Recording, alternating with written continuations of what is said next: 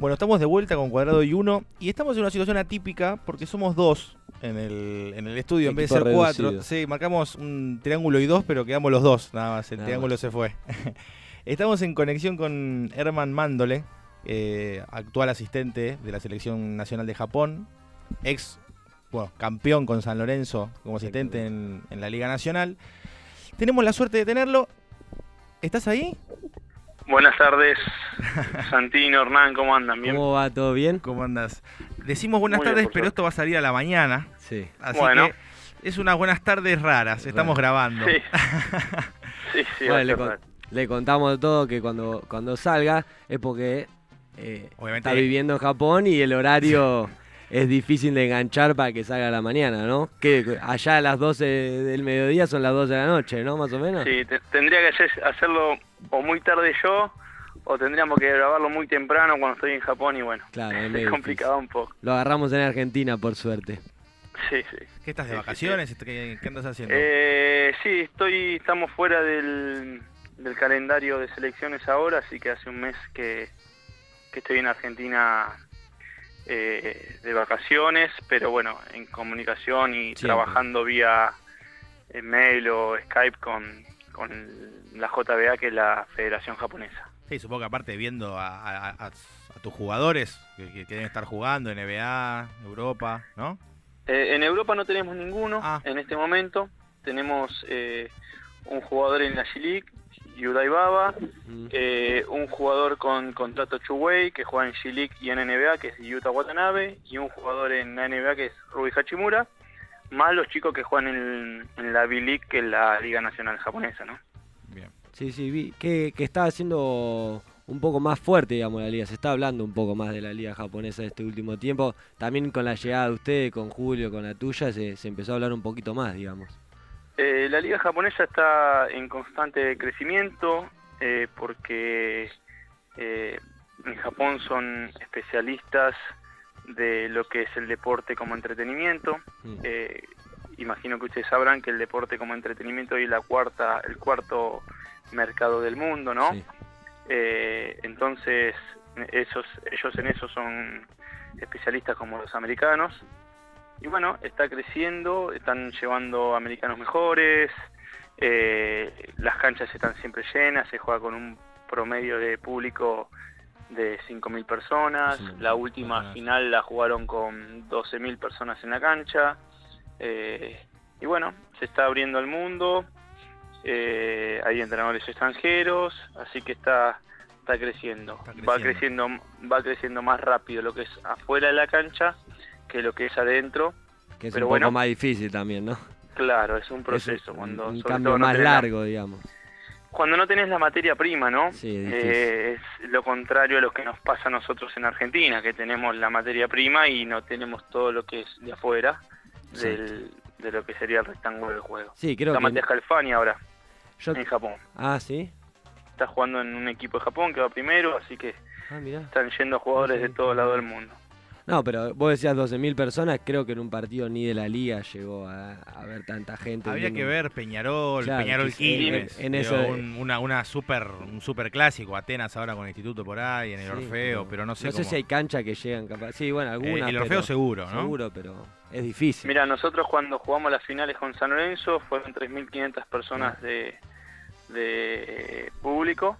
Eh, el partido del premundial 2011 de Argentina fueron 8.500. En Mar de Plata fue, ¿no? En Mar de Plata. Sí, yo fui, yo estuve.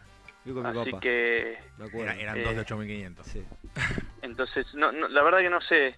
Eh, la selección ahora jugó por las ventanas y hubo 9.000 en La Rioja, me parece. Sí, es verdad. Eh, pero bueno. Sí, sí, esto es... Bueno, evidentemente en Japón se, se, está expandiendo. Y la realidad que hay eh, el nivel adquisitivo de las personas es mayor que el que tenemos acá y también hay más gente ¿no? para el entretenimiento deportivo. Herman, te, pregunto, ¿a vos te dicen el zurdo?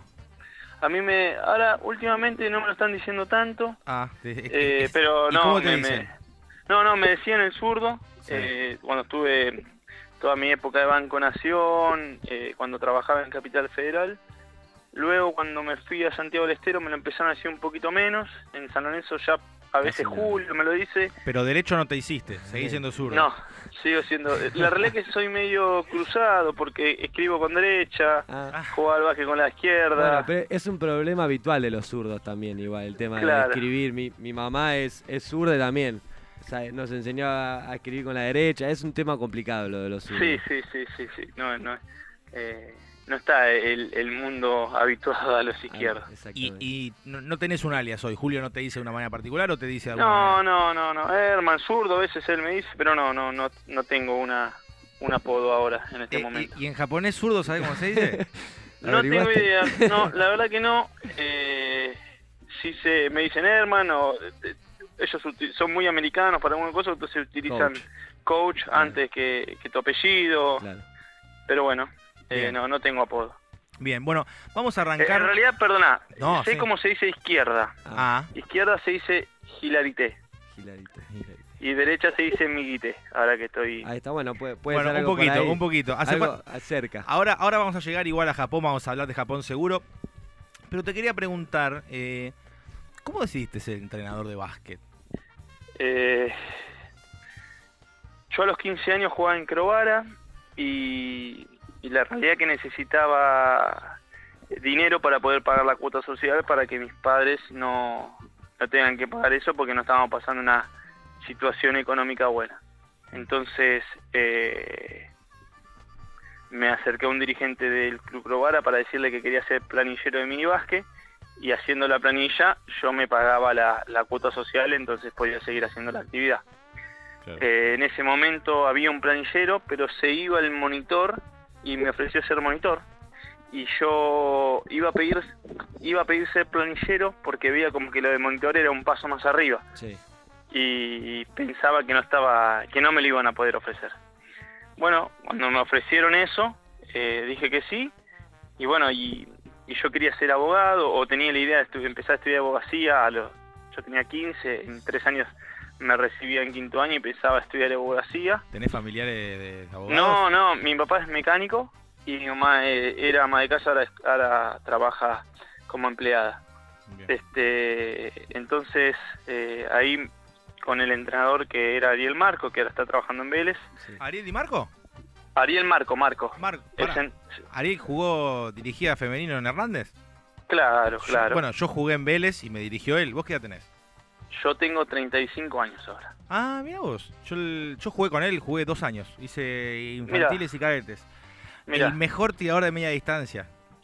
Sí, no podría jugar porque la media distancia se está. se eliminó la media distancia. Tenía que haber nacido en los 80, ¿no? Claro. Y él me decía que yo tire de media distancia. Él me decía. Época un goleador, un goleador, Perdón, era como una anécdota. una anécdota este, un, detalle de color, ¿no?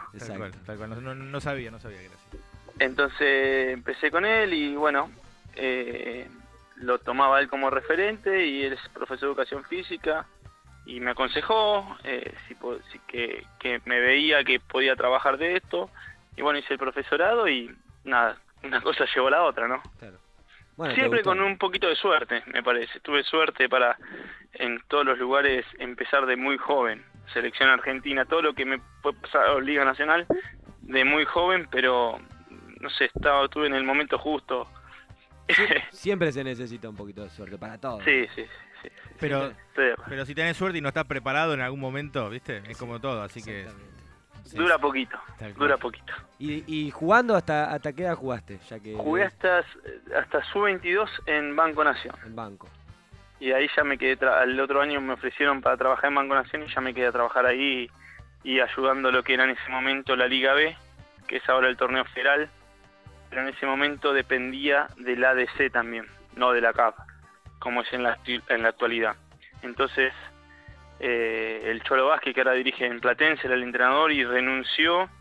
Pablo Castro, que dirigía las menores, agarró el equipo y yo que estaba en el mini, lo empecé, a, lo empecé a ayudar a él, también gratis y como para tomar una experiencia y dejé de jugar para abocarme porque me daba cuenta que eso era lo que quería. ¿Y qué posición era? Claro, ¿qué, posición ocupabas en la cancha? En la cancha. Y yo jugaba de base. Ah. En realidad era, en realidad no tenía talento, eh, pero bueno, Bueno, siempre hay que ser modesto. No, Sé, no sé si eso, eso lo tenés que decir vos igual. después entrevistamos a alguno de tus compañeros y le preguntamos si querés. No, no, si a los 22 dejé de jugar, quiere decir que no era ah, un destacado para el baloncesto. che, y un base armador, un base goleador, un base tirador, sos zurdo, los zurdos le gusta el aro a los zurdos. Sí, no Son... sí, la verdad que me parece que no hacía nada bien. No, te estás hundiendo solo. Que era un buen compañero y era bueno para, para armar la salida después del partido y eso. Está bien para, para, para lo de afuera. Es, crucial igual, ¿eh? Un buen, era muy bueno para, para el grupo, no para el equipo. Bueno, el equipo es el grupo. Bueno, no, no te la queremos subir tampoco, hundite solo. claro, está bien. Somos de esto, somos de esto. ¿Qué vamos a hacer? Eh, te, te, pregunto, eh, ¿vos, vos, vos, pasaste de Banco Nación a... Después te fuiste hacia, Olímpico de la banda. No, me fui a Ramos Mejía ah, de Banco, estuve ocho años y me fui a Ramos seis meses. Sí. Estuve, eh, no, me, no nos estaba yendo bien, así que en mitad de año me salió Olímpico y creo que fue un alivio para la gente de Ramos y también un crecimiento para mí. ¿Qué fue con el, con el técnico Müller, no? Justo que ahora se fue de San Lorenzo. Claro, claro. Yo me fui con Facundo y estuve dos años ahí en Olímpico de la Banda. Che, y te hago una pregunta. Con respecto al. Vos, vos, dirigiste Amateur en Nación, ah, también un, en Ramos semi. semi semi No, era, era, era el federal, no, lo que era es el federal ahora, ¿no? Era ¿En dónde? En Ramos. No, en Ramos yo llegué cuando ellos dejaron de jugar el ah, federal. que tuvieron ese problema. claro, y agarré la eh, el, el prefe. Cuando, no, el, capital. Ah, capital. No, capital, un, pero era un momento que ellos habían jugado el federal, les había ido bien y, habían bajado y yo fui a la A porque con Banco estaba en la B y la realidad que los ánimos de ellos eran tristes porque habían bajado, o sea, en realidad, y no estaba la cosa dada y bueno, nada, no nos fue bien yo, te preguntaba más que nada por el cambio del amateurismo al profesionalismo. ¿Qué, qué cosa te sorprendió? ¿Qué cosa dijiste? Upa, esto. en lo que respecta al básquet, no mucho, porque yo trabajaba en los seleccionados argentinos menores. Y de Capital también estuviste, ¿no? ¿También ayudando? Y de no, de Capital fue entrenador. Dirigí dos torneos. Sí, me acuerdo, me acuerdo. Dirigí un sub-15, eh, dos sub-15 Sí, me acuerdo, me acuerdo. Me acuerdo porque yo siempre cuando iba a entrenar a a la preselección y estas cosas siempre estaba, siempre... Sí, ayudaba con las más grandes y dirigí dos, campeonatos U15. Eh, uno en Entre Ríos y uno en... Eh, creo que Mendoza fue, la verdad que no me acuerdo. Este, en lo que es básquet no me sorprendió tanto, pero bueno, uno cuando empieza a ser profesional de dedicación exclusiva, eh, empieza a aprender sobre lo que es el oficio. Claro. Eh, vos podés hacer, no sé, recién hablábamos de, de ser abogado. Imagino que en el momento que vos empezás a trabajar, eh, o, o, estudias periodismo deportivo, y en el momento que vos te tenés que poner adelante de un micrófono para hacer una nota de radio, ahí es cuando vos empezás a darte cuenta cosas del oficio. Y eso es lo que a mí me pasó en, en Olímpico La Banda, de saber cuándo tenía que hablar, cuándo no tenía que hablar. Eh, eh, que no es lo mismo pelearse con un juvenil que con un mayor y, ahí empezás a tomar vos qué perfil de entrenador querés ser. Yo siempre prefiero pelearme o discutir con un mayor y no echarle la culpa siempre al juvenil que sabes que no te va a decir nada. Eh, vos, eso, eh, en, un plantel donde están los dos, decís con, con, cuál de los dos te claro, a, cuál de los dos elegís corregir. Decís en ese punto. no corregir, corregir a todos. sí, pero claro. Confrontar, no sé si confrontar. Pasa muchas veces que eh, está el mayor y está el juvenil y se corrige el juvenil porque sabemos que no te va a decir nada o se lo trata mal. Es el fácil, sí, es la, fácil. Entonces yo decidí en ese momento, porque Facundo también me, enseñó y, lo veía de él, de que, de que yo quería corregir al grande, que es el que te puede decir algo, y eso te va a enriquecer. Claro, te va a nutrir. Claro, eh, esa, esa es mi, mi, punto de vista. Capaz que hay otro entrenador que no, y, y, y no hay acá recetas. No, no, es válido, cada uno claro. con su receta. Pero bueno, eso fue lo que me fue dando el profesionalismo. De, de, vivir día a día y saber que yo, o sea, tuve que ir a Santiago del Estero, a la banda, que no conocía, no sabía ni dónde quedaba. aparte a, a, un lugar complicado, no es que una ciudad con calor, aparte de los torneos se juega con, no sé, quizá 40 grados, es difícil. Sí, totalmente. a ganar menos dinero que el que ganaba acá, viviendo, o sea, yo estaba de novio, hacía un año que estaba de novio y a vivir solo y una relación a distancia. todo difícil.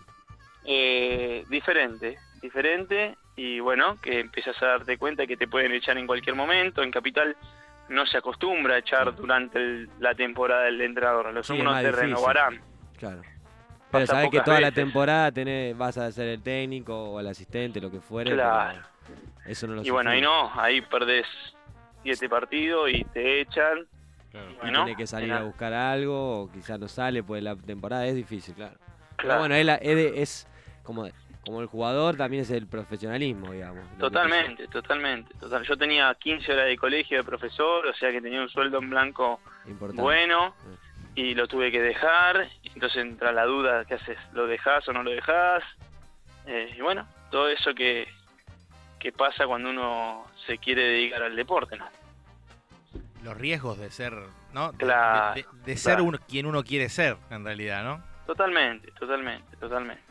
Che, te, pregunto, eh, en tus inicios, cuando em, empezabas a, pensarte como técnico de básquet, ¿qué, leías? ¿Tenías algún libro? ¿Te recomendaron un libro que te cambió? ¿La lectura es algo importante o, no, no, le das mucha importancia? Leo mucho, leo mucho, pero no leo de básquet.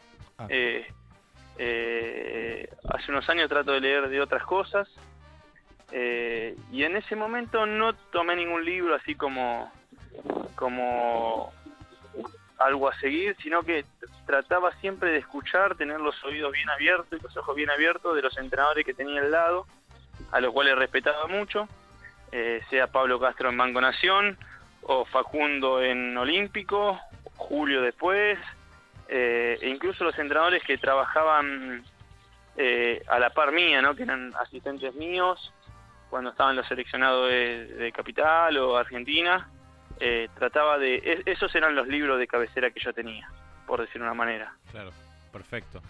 Eh, eh, recordamos que estamos hablando con Herman Mándole, asistente de Julio Lamas en la Selección Nacional de Japón. Y ahora vamos un poco vamos, para ahí. Vamos para, para ese lado. No sé. No, yo quiero saber cómo, fue el contacto con, Julio, que, que, vos lo conocías de la selección argentina. claro. Te, conocía de ahí, digamos. Cuando yo estaba en las selecciones menores, él dirigía la selección mayor. Claro. Facundo Müller fue asistente de él. Entonces ellos eh, se mantenían en contacto eh, y cuando terminó nuestro segundo año en Olímpico de la Banda, Julio estaba yendo a San Lorenzo y querían un entrenador joven para que sea el que dirija la Liga de Desarrollo y sea el segundo ayudante del equipo profesional. Mm. Y bueno, Facundo me recomendó, y Julio ya me conocía. Yo había dirigido al hijo al hijo de, al hijo de Julio, que se llama Tomás, lo dirigí en Banco Nación. Pero bueno, eso no, no, es muy influyente, pero ya sabía quién era. Claro, te tenía errada. Lo, lo que influyó fue la recomendación de Facundo, que es una persona a la que Julio confía. Y bueno, eh, nada, terminé en San Lorenzo rápido, fue muy rápido. No, fue, fue rápido, pero bastante fuerte, digamos, porque con campeonatos, eh, con salir campeón. ¿Había salido campeón antes? No había salido campeón en la Liga Nacional nunca, sí había salido con los seleccionados de Capital como entrenador eh, y con la selección argentina. Ah, pero con... Qué palmares que tenés tan joven, loco. Eh, selección nacional, campeón, liga. la verdad que, no sé, ahora vas a ganar el Olímpico con Japón. ¿Cómo? ¿Vas a ganar el Olímpico con Japón ahora? No, no, no, no es nuestro objetivo. Ojalá, pero no, no entra dentro de nuestros objetivos.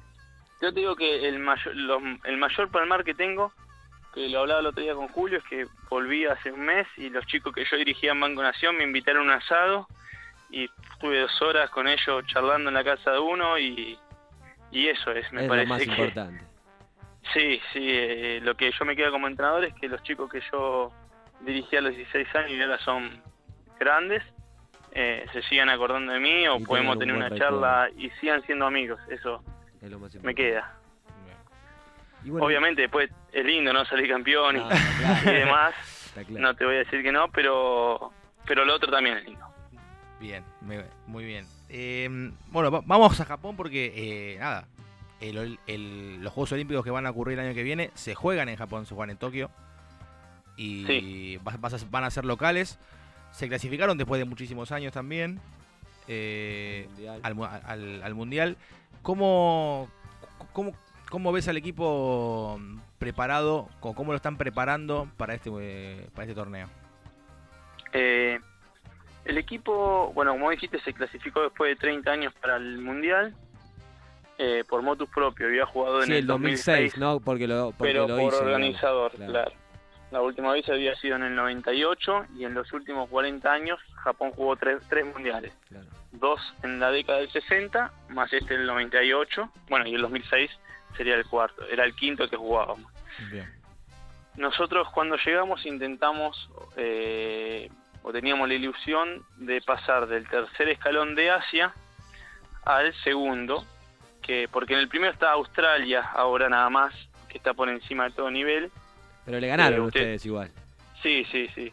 Pero ustedes saben que Australia al estar, ahora se juntó Asia con Oceanía, entonces Australia es el primer nivel. Sí, sí, y queríamos subir al segundo, donde está Corea, Nueva Zelanda, eh, China. Mm. Eh, Recordemos la gente, si por, si por ahí no sabe, que Australia tiene, no sé, 10 jugadores NBA. Eh, es, es, una selección que está hace muchos años en el, en el más alto nivel no mundial, no solamente ahí de Asia y Oceanía, sino mundial. Digo, llegó a la semifinal este, era, era este candidato, año. Fue candidato para, fue, el mundial. Fue una sorpresa que creo que lo echó España, así que fue como una sorpresa también eso. Sí, sí, sí, sí. sí. Este, y bueno, entonces esa era nuestra ilusión.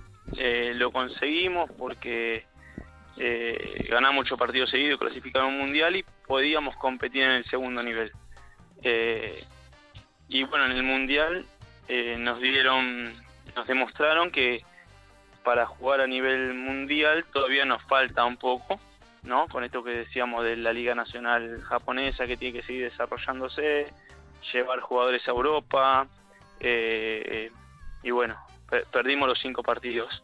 Sí, los, eh, los primeros, ¿no? Perdimos, claro, jugamos, perdimos contra eh, Turquía el primer partido, sí. el segundo perdimos contra el Dream Team y el tercero perdimos contra República Checa que competimos, perdimos por 10. Después eh, Washington Wizard tomó la decisión de sacar a Hachimura por una dolencia en la rodilla. Y, jugamos sin Hachimura. Se complicó un poquito. claro, contra Nueva Zelanda y contra Montenegro, que contra Montenegro también competimos, terminamos perdiendo por 15. Con, eh, con Hachimura hay una anécdota, ¿no? Que yo sé que la, la contó Lamas y quizá vos también, que no sé bien quién de Japón no querían que lo lleven a la selección. Tuvieron ahí un medio una lucha con para poder llevarlo, ¿no? Con este tema de la, de la, de la relación entre jugadores, eh, cuerpo técnico, la edad que tenés que tener para tener determinada influencia, todo ese tema que, que, tienen con Japón. Y en, en Japón eh, la jerarquía está dada por la edad. Es muy importante y está dada por la edad.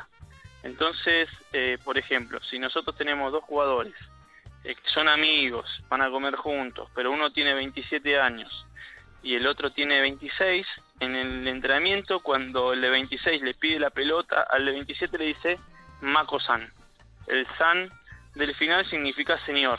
Ah, y se dice en todos los ámbitos de la vida e incluso eh, las personas cuando están hablando y no saben la edad del interlocutor eh, o del receptor del mensaje se ponen incómodas se dice muchas veces, yo tengo tanta edad, puedo tener tanta edad porque... Antes, de arrancar a hablar, ¿no? Claro, claro, se lo dicen, pero personas de 60 años a la de 58 diciéndole, eh, no sé, Santino San o Hernán San.